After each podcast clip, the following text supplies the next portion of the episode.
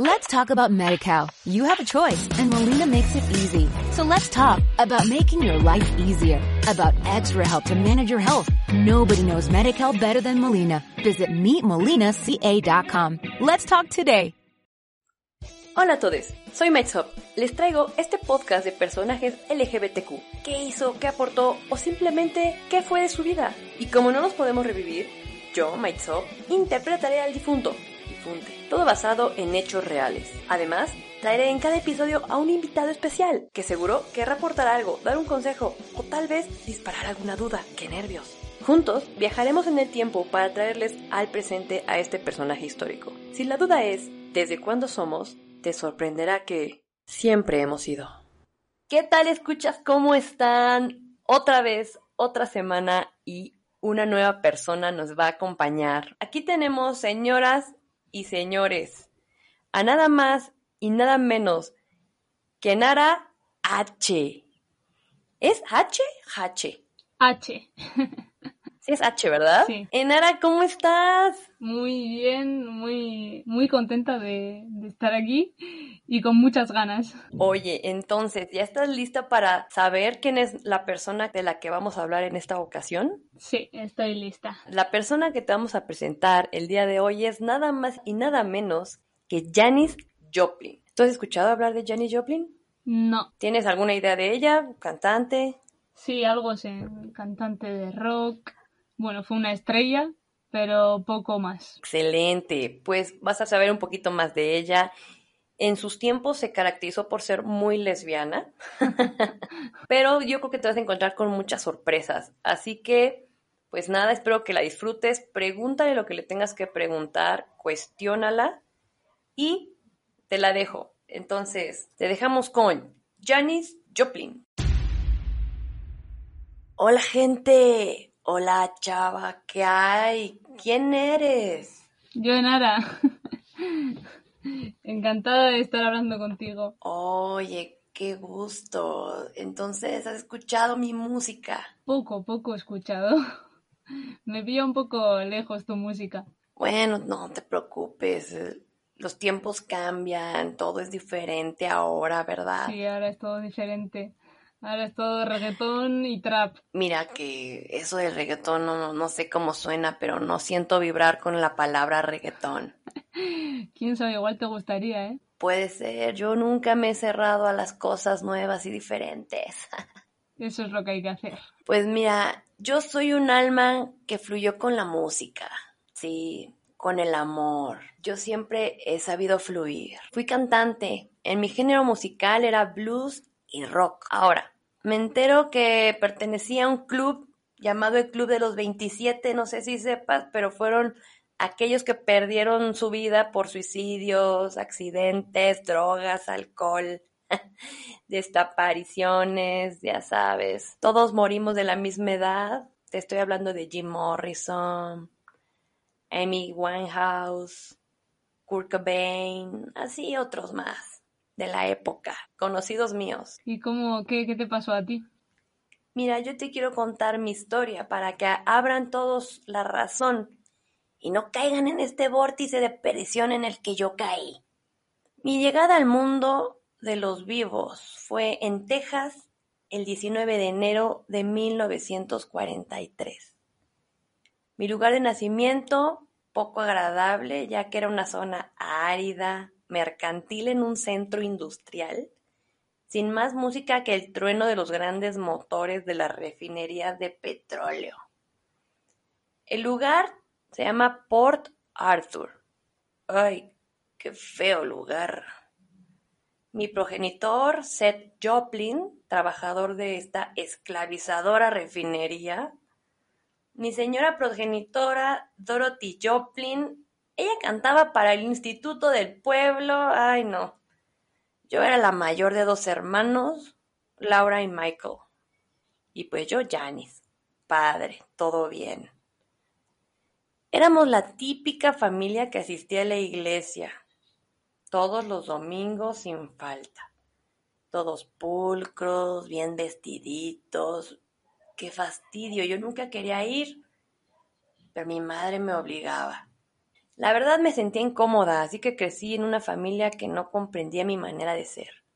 Yo nunca he criticado la religión, todos deben de profesarla como quieran, pero yo no estaba para ser esclavizada e ir todos los días o cada que se podía o cada domingo a una iglesia. No fluía con nada, no vibraba y mi madre se espantaba y decía que había algo dentro de mí maligno.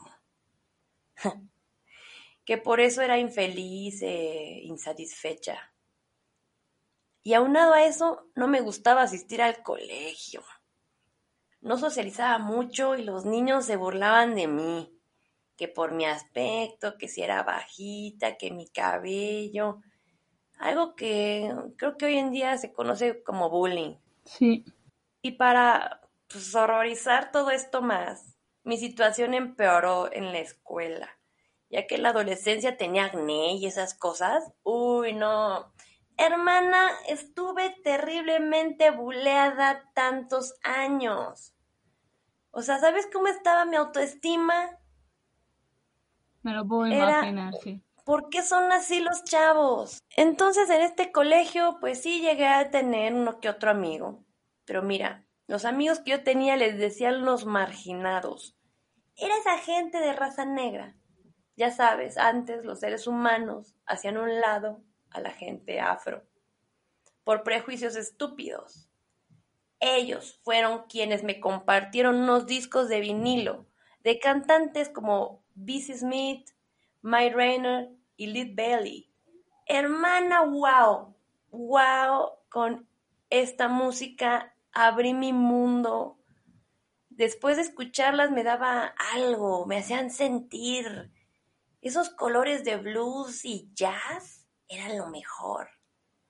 Puedo decir que este fue el inicio de mi pasión, que yo quería hacer eso. Así que comencé a meterme en coros y pues me escapaba de casa de mis papás para ir a bares en Luisiana a mis 16 años. ¿Quién no se ha escapado de sus casas? Nada, igual alguna vez enfadada, pero siempre vuelvo. Ah, ahí te portas muy bien. Tú puedes decir que haces lo que te gusta. Sí, puedo decirlo, sí. Qué padre. No, mis papás estaban muy encerrados en una caja muy pequeña de vida. Bueno, pues así cuando me gradué, a los 17 años de la preparatoria, pues me inscribieron a la universidad, es lo bien hacer, terminan la preparatoria, te llevan a la universidad, Lamar Institute of Technology. Uf, donde mis amados compañeros me tachaban de rara. O sea, toda mi vida escolar apestaba. pero empecé a tener una actitud rebelde. Me pintaba el cabello de varios colores. Ya si iban a hablar de mí, que iban a hablar ahora con gusto. Pero también no hacía lo que me gustaba, así que tomé la decisión de cambiar de escuela y estudiar en Bellas Artes en Austin, Texas. En esos tiempos empecé a cantar en bares. Fueron mis tiempos de destrampe alcohólico. Sí, empecé a darme cuenta que el alcohol sí me gustaba. O sea, vaya, yo iba a cantar, solo que terminaba siempre con copas de más. ya tenía fama de alcohólica. Algo peculiar de mi carácter es que no me gustaba tener admiradores hombres así que me estuvieran atosigando. Tanto así que un día te voy a contar una anécdota aquí entre nos. No sé si ubicas a Jim Morrison. No. Es un cantante que pues, tocaba ahí como rock. Muy famosillo ya en Estados Unidos, porque sé que aquí estamos en México, ¿verdad? Bueno, yo, tú no. bueno, pues se llama Jim Morrison. Algunos seguramente lo han de ubicar súper famoso el tipo ahorita, porque ya se murió, pero antes era un fastidio para mí. Un día se me acercó y empezó a echarme halagos, que era estupenda, que era hermosa. Ay, te juro que fastidio. Y para que se callara, tomé una botella de alcohol y se la reventé en la cabeza. No. Le escurrí el whisky por toda la cabeza. A mí también me han entrado ganas de hacerle eso a más de uno. ¿A poco no, amiga? ¿Por qué tendría que soportar a un imbécil? Hiciste bien. Señoras y señores, ella me cae bien, apoya mi noción de romper botellas en la cabeza.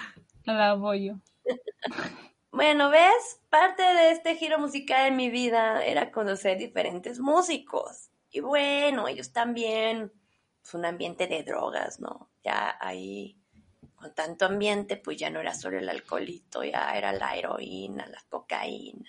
En 1963, a mis 20 años, toda esta vida me llevó a dejar la universidad. Dije, ya, ¿saben qué? Me gusta más el alcohol, me gusta más esta vida y ¿Para qué estudio si todo lo estoy haciendo bien? Empecé mi moda hippie y listo, me salí. Y en esos años conocí a Jay Whitcare. ¿Quién es Jay? Pues déjame te cuento sobre esta mujer. Un día cualquiera, rondaba la zona de bares y entré al Gino and Carlos, un bar gay. Un buen ambiente. Y además buscaba divertirme. Yo no sabía que me observaban. Ese día me observaba Jay, una mujer músico de blues. Bueno, yo vivía tranquila rodeándome de lesbianas. Tú me entiendes, ¿no? Sí, te entiendo. pues hasta que Jay se me acercó, nos hicimos de unas palabras. Y yo siendo de vida libre y ella también, pues intimamos. Oh, sí. Jay era una mujer de tez morena o negra, como le quieran llamar ahora. Y pues ella tenía inseguridad por su color de piel. Es que el alma de una persona es lo que vale, no el físico. Teníamos los mismos intereses musicales, fluíamos, nos entendíamos. Y bien, decidimos vivir juntas. Después de tan poquito tiempo dijimos, hay que vivir la vida, vivamos juntas. ¿Pero tú ya habías estado con otras mujeres? Pues ya tenía unos encuentros muy cercanos a otras mujeres, pero una conexión como la que tenía con Jay, no. ¿Y os fuisteis a vivir? Ah, sí, vivíamos ya juntas, decidimos dar ese paso. Teníamos como una semana de haber intimado o algo así. Muy rápido, ¿no? Sí, estaba viviendo la vida al máximo. Pues yo le enseñé la heroína, la coca y poco a poco pues empezamos a tener problemas. Yo no quería que ella intimara con alguien que no fuera yo y pues yo no podía intimar solamente con ella, yo era un alma libre. O sea, ¿por qué no me entendía? Yo no, no sabía qué hacer con esta relación porque quería que funcionara. Pero ¿cómo iba a funcionar si tú no la dejabas hacer lo que tú hacías? Es que es bien difícil. Yo la quería solo para mí y trataba de que no me importara además y me importaba y pues le reclamaba. O sea, yo ya vengo con problemas de autoestima y, y no sé, cuando la gente se te acerca, mujeres, hombres, y te piden un abrazo, un beso, pues. Además también sé que tuve culpas. Empecé a tosigarla porque yo quería hijos y pues con una mujer no se podía, ¿verdad? Yo quería ser una pareja convencional y con una mujer tampoco se podía. Vivía atrapada en mis dos deseos, porque me encantaba estar con ella, pero también tenía un tema ahí como social que me causaba problemas en mi cabeza. Pues al año nos dejamos, no funcionó. No pudimos continuar ya que he de decir que mi carrera es muy intensa. Entonces, una vez que terminamos, mi vida se resumía en alcohol, música, drogas, alcohol, drogas, alcohol, drogas, sexo, sexo, drogas, alcohol. Y en algún punto de esto, pues me olvidé de mí, ya que por tanto de todo llegué a pesar 35 kilos. Olvidaba comer. nunca olviden comer, amigos. La ropa se te cae de, de lo delgada que estás. ¿Tú nunca has llegado a pesar 35 kilos? Pues cuando era pequeña seguramente. Ah, yo estaba grande, ya tenía como 21. No, joder. ¿Y qué pasó? Bueno, pues hasta... Es que fíjate, estaba tan mal que hasta comencé mi relación con Peter LeBlanc. Ahora sí, voy a hacer lo que quiero, la familia, la casa, el perro y todo eso. Así que a mis 22 años le dije, vamos a casarnos y hacer una vida juntos. ¿Sabes qué? Voy a regresar a la universidad para que no sea yo mediocre y tú y yo tengamos todo eso bonito, ¿no? De las familias. Pero no pudo ser. ¿Sabes por qué? ¿Por qué? Hermana, el malnacido me abandonó. ¿Antes de la boda? Sí, o sea, en los planes un día llegué y no estaba, se fue. ¿Pero dónde fue? No lo sé. Maldito. Yo creía que íbamos a estar juntos y, o sea, hombre, ¿cómo se te ocurre abandonar a la mujer con la más baja autoestima del mundo? Imagínate, si en sí me sentía mal conmigo, ahora ya estaba terrible. ¿Pero a dónde se Pues fue? debías, no lo sé. ¿No, ¿Nunca volviste a saber nada de él? No, jamás. Yo simplemente me metí más en la música y en el alcohol y en las drogas porque él ya se había ido. Pero ¿sabes qué pasa? A veces se te cierran unas puertas, pero se abren otras. Porque el destino, hermana, el destino me llevó a hacer algo más fuerte de mi carrera. Todo se acomoda en este universo. Oh, sí. Ya que me buscó el promotor de una banda, el promotor se llama Chet Helms, para que me integrara esta banda llamada Big Brother and the Holding Company. Qué nombre tan más largo, pero así se llamaba la banda. Y eso hice para meterme de lleno en la música, ya no importarme nada más. Que por cierto, me di mucho a conocer por esta banda. Entramos a un festival internacional de música pop en Monterey, California. Eso abrió a la banda las puertas de la gran industria discográfica. Fue una buena decisión porque mi carrera, ¡pum!, hacia arriba, hermana, despegó. Y me había convertido en la bruja cósmica. La gente adorada me puso ese nombre porque les gustó lo que hacía y porque los transportaba con mi música, con mis sonidos. Mucha gente me dijo que mi voz los hacía vibrar y sentir el dolor que yo sentía.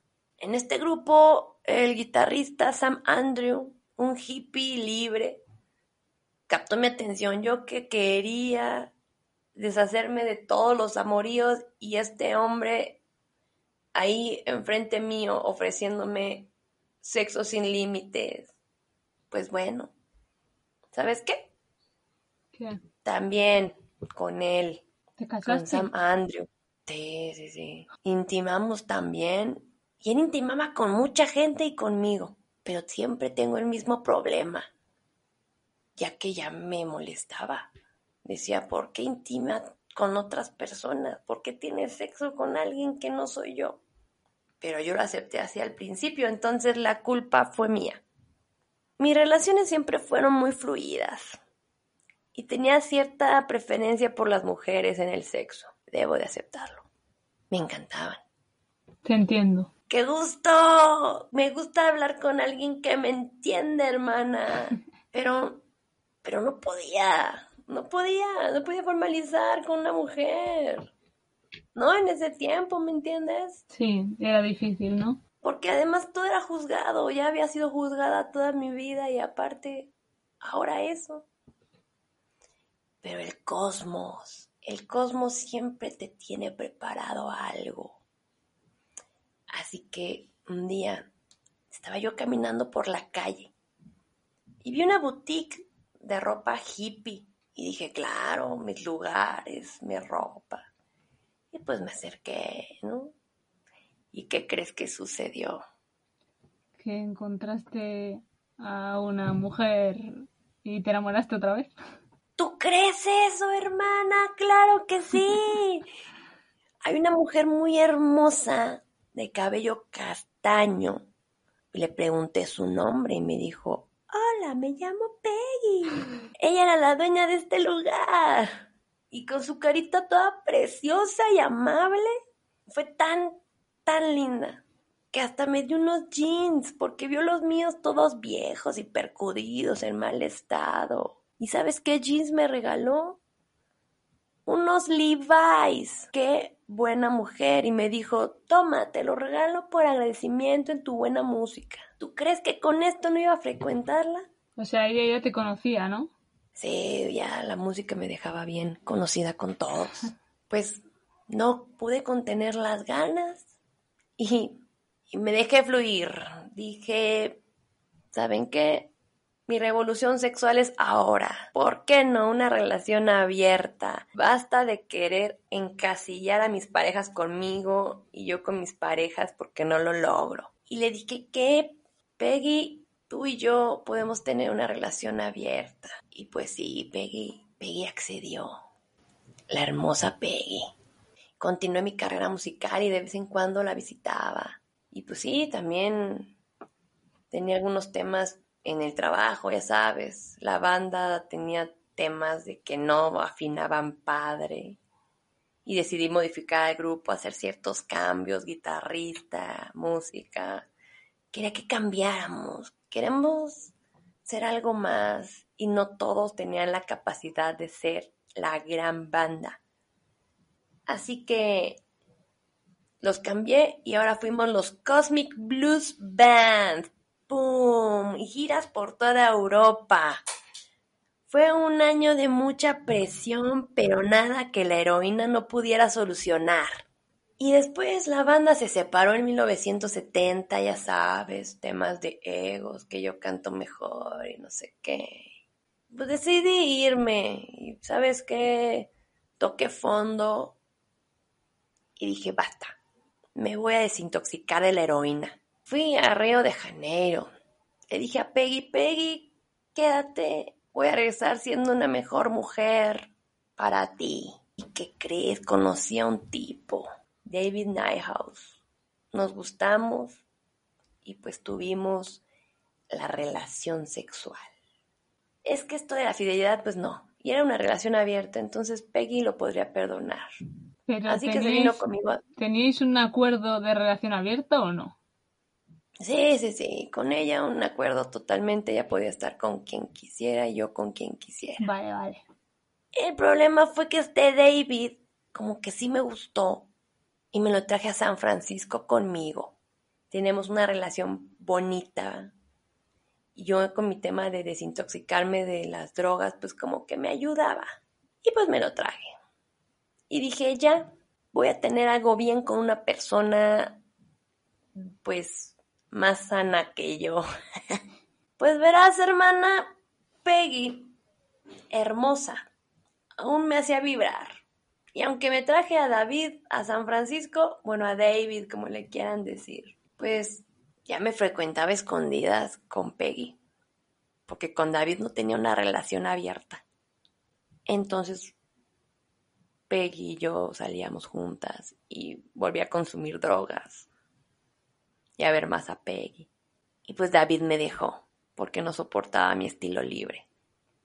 Me cachó que mi tiempo con Peggy aún no acababa. Pues me metí con otras personas, pero nada, nada como mi Peggy. Ese mismo año me enteré que se había muerto un colega de la música, Jimi Hendrix. Pero qué vida tan corta la mía, ya que dos semanas después yo no sabía, pero tendría el mismo destino que mi amigo Jimmy. Sí, sí, sí. Siempre fui solitaria y lo que me hacía vibrar era lo que consumía. Y lo que me daba vida fue lo mismo que me la quitó. Tuve una vida, según yo, libre, pero realmente me veía dependiente de las drogas y el alcohol. Me rodeaba de muchos amantes y al final Morí sola en un hotel en Los Ángeles. Al parecer, sobredosis, si más no recuerdo, entre mis idas y venidas de drogas. Pero así, así fue mi vida solitaria. ¿Qué final más malo entonces? Fue una vida realmente triste en ese aspecto. Nunca encontré lo que quería, pero mi vida estaba más atada al vicio que a otra cosa. Yo mis conciertos los daba alcoholizada es lo que tiene meterse en esos, en esos temas, el alcohol, las drogas, no suele acabar bien nunca. Sí, morí a mis 27 años. Muy joven. Y es que creo que fueron muchos temas, porque ni fluía en mi sexualidad completamente, aunque al mundo le hacía creer que sí, siéndome muy honesta, creo que no. Yo creo que ni tú misma sabías bien lo que querías, porque estabas con uno, con otro, con uno, no querías que ese estuviese con otros, pero tú lo estabas, de repente estabas bien con una mujer, pero pensabas que estarías mejor con un hombre porque con un hombre podrías tener hijos y no quería ser juzgada, o sea, quería ser libre, pero no quería ser juzgada, entonces eran cosas muy complicadas. Mi vida siempre fue tan complicada, siempre me he complicado la existencia. Pues, Enara, esta es mi historia. Espero que te haya servido de algo y que a la gente que nos escucha también, porque pues sí, no, no estoy tan bien a veces y las drogas y el alcohol no dejan nada más que multas y más multas. Exacto.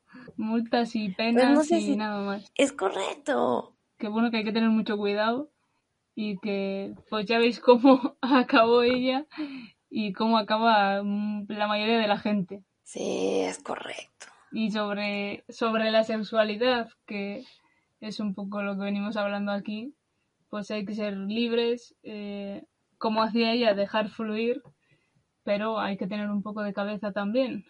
Tú tienes tanta razón, porque a mí nadie me dio esos consejos. Igual te los dieron, pero no, no supiste escucharlos. Eso sí puede ser. O en alguna de esas, em, ¿cómo se llama? Sermones. sermones. No, en la iglesia. sermón? En la iglesia seguro que no te daban sermones sobre ese tema. Pues muchísimas gracias por escucharme. Em, si has escuchado mis rolas, qué padre. Si no, no importa te dejo con MySop para que pues hagan lo correspondiente en esto llamado podcast, ¿no? Sí, muchas gracias por haber contado tu historia y estoy muy contenta de haberte escuchado. Qué amable. ¿De dónde eres? Enara, te escucho diferente a mi voz. de España, de del País Vasco. Exactamente. Oh, ¿y qué tal el clima? El clima está raro. Aquí el clima siempre está muy raro. Ay, pues no hay mucha diferencia, porque aquí creo que también, ahorita te contará Maitsop, pero sí está también raro. Pues muchas gracias y sigue en España, todo bien, paz, amor, vivan su sexualidad, chavos. Y pues yo me despido. Cuídate mucho, Enara. Igualmente, muchas gracias. Adiós. Adiós. ¿Qué tal, Enara? Muy bien. ¿Qué tal su historia, eh?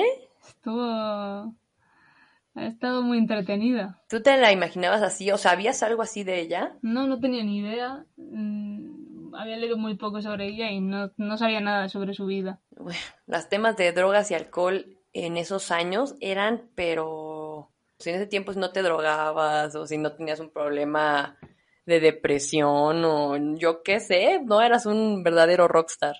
Sí, con cuanto empezó a contar todo sobre eso, tenía claro que el final iba a ser el que ha sido.